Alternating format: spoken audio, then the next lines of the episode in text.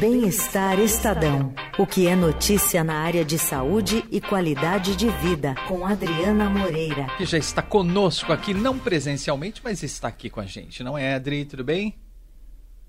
Alô? Ué. Leandro. Ai, oi, Adri. Sim. Ah, estão me ouvindo agora? É, agora sim. Ah, boa tarde, André. Boa tarde, Leandro. Boa tarde, ouvintes. Tudo bem, André? Achei, achei que Tudo um, bom? um palhaço feriadão tinha aí. Te, eu já achei que tinha um palhaço tinha te raptado já. It a coisa. Mais ou menos isso. Seu assunto hoje são palhaços, Dri. São palhaços. Eu achei essa matéria tão interessante.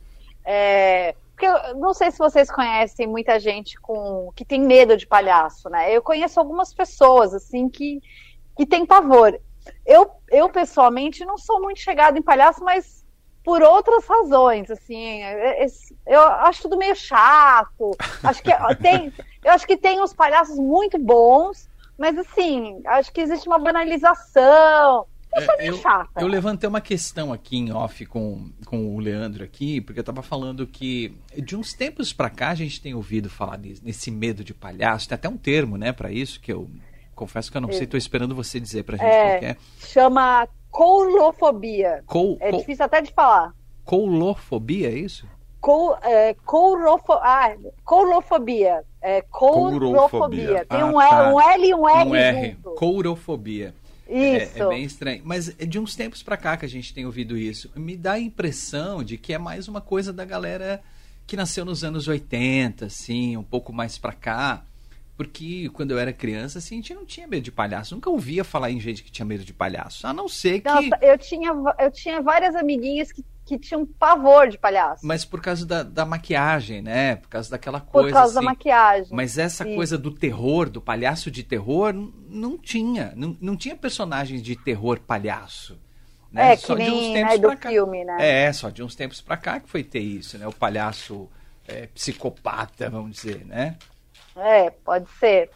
Então, o que, o que os especialistas dizem, né, é que essa fobia é uma fobia específica, faz parte das fobias listadas, mas ela não está listada como medo de palhaço, mas seria um, um medo de, de pessoas fantasiadas, né, Ah, pessoas tá. com fantasias ou trajes, Uhum. de modo geral. E aí incluiria aí nessa fobia específica, né, que são muitas as fobias específicas, só para ter uma ideia, assim, né, é, fobias específicas são, por exemplo, é, de altura, de tempestade, de sangue, de animais. Então, são pessoas que têm realmente uma fobia que é um medo exacerbado. Não é um medo normal, né? Uhum. Porque eu acho que é importante diferenciar a fobia do medo. Uhum. O medo é uma coisa natural, principalmente para as crianças, né? Que às vezes nunca tiveram contato com palhaço, de repente vê ali uma figura toda pintada, né?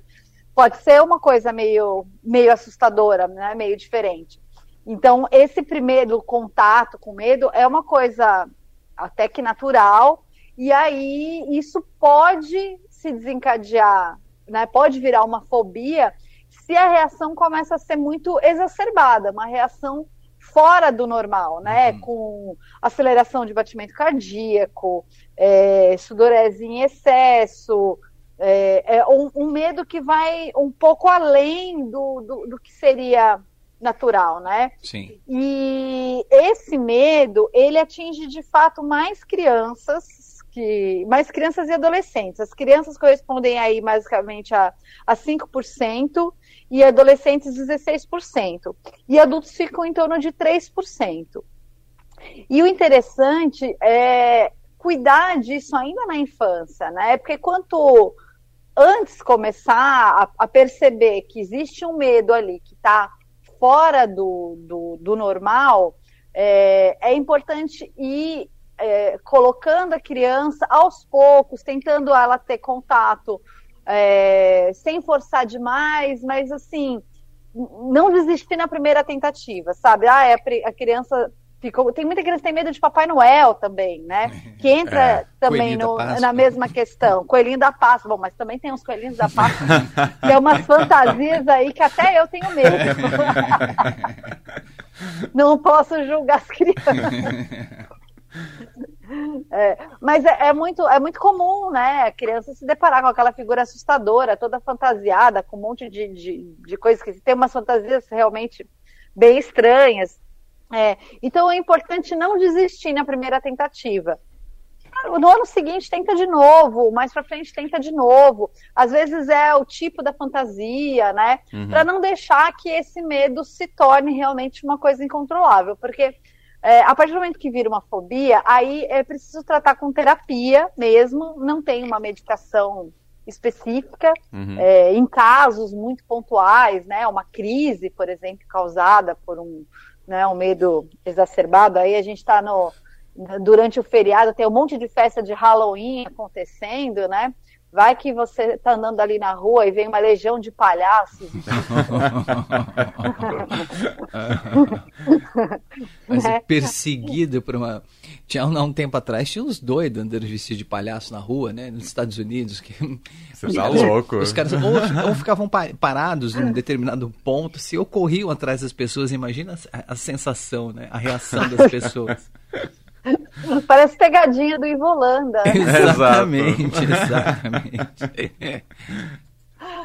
Ai, então, mas enfim, se você tem aí uma crise, né, ou você vai parar numa, numa festa infantil e ali tem né, um, um monte de palhaços, enfim, aí você pode, né, é, tem remédios para ansiedade, poderiam ser, ser usados, com, né, desde que o médico acho que é a melhor solução, uhum. mas a terapia realizada é a terapia de exposição, que seria é, que é, é um tipo de terapia muito utilizada para quem tem medo de avião, por exemplo. Hum. É, porque assim, quem tem medo de palhaço, no caso, vai evitar, né, circo, vai Sim. evitar festinha infantil, vai evitar esse contato.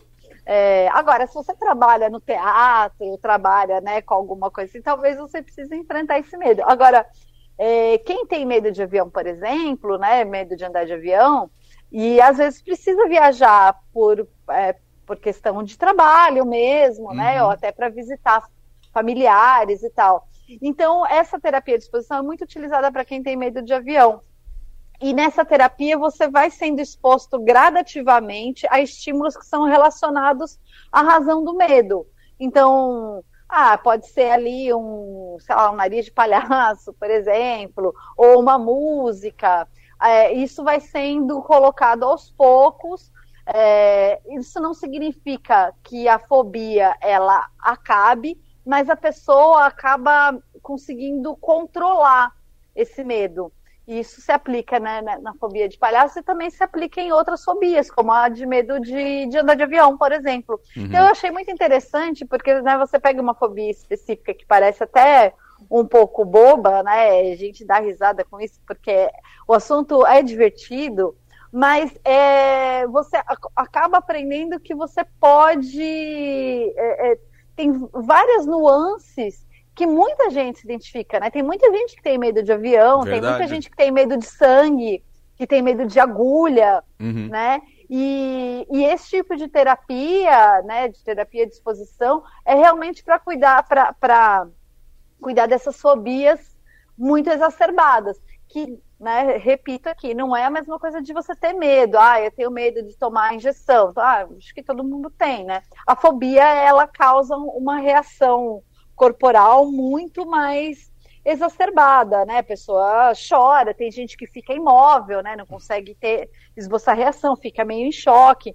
Então, e, e, e também a fobia ela é caracterizada por é, ter um, um, um, prejuízo, né? Dar um prejuízo adicional na vida da pessoa, né? Então, na, no caso da fobia de palhaço, por exemplo, tem gente que não consegue ver figura de palhaço, uma figura que não, não tá real, não é a pessoa não tá do seu lado. Uhum.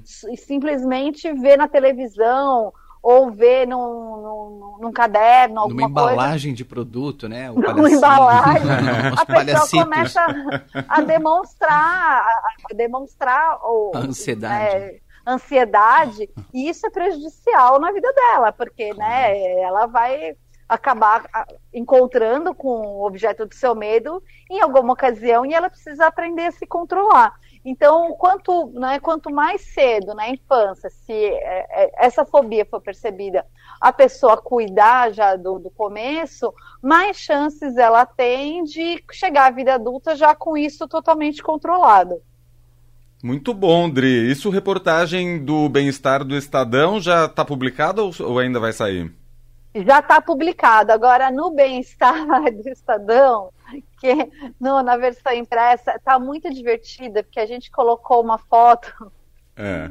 de um personagem assim que acompanhou muitas essas crianças dos anos 80, assim, eu acho que o pessoal vai gostar bastante de ver. Boa, isso na versão impressa que sai no sábado agora, é isso? Que sai no sábado agora, tá bem divertida. Aliás, essa edição, eu preciso dizer que é uma edição que tá, tá muito bacana porque a gente está falando sobre produtos de, de skincare, para que serve é, cada tipo de produto, para quem é indicado, os cuidados que devem ter. Tem uma outra reportagem muito bacana sobre a, a, o empoderamento da geração Barbie, que apesar desse empoderamento, é, a, a, ansiedade está exacerbada nessa, nessa geração é, mais jovem uhum. agora. Uhum.